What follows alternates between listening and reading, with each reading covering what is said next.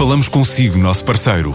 No mundo dos negócios, a transação de imóveis, equipamentos industriais, arte e navios é garantida pela experiência de profissionais, com solidez, rigor e isenção. Encontre-nos em avaliberica.pt. A Vale Ibérica, porque é de leilões que estamos a falar. 2019 vai trazer uma guerra comercial? Os especialistas respondem a esta pergunta que nem por isso, pelo menos não para já, de acordo com o estudo Global Trade elaborado pela Euler Hermes, acionista da COSEC, líder em seguros de crédito e caução em Portugal.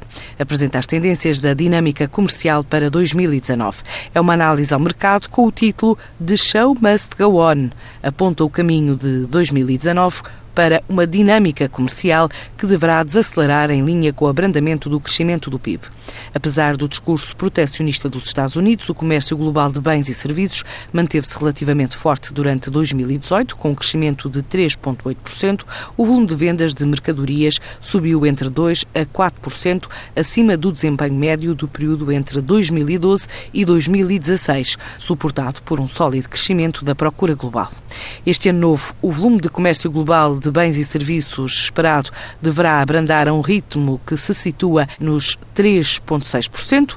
Em termos financeiros, espera-se ainda que o comércio aumente 1,3 mil milhões de dólares, o que compara com 1,7 mil milhões o ano passado.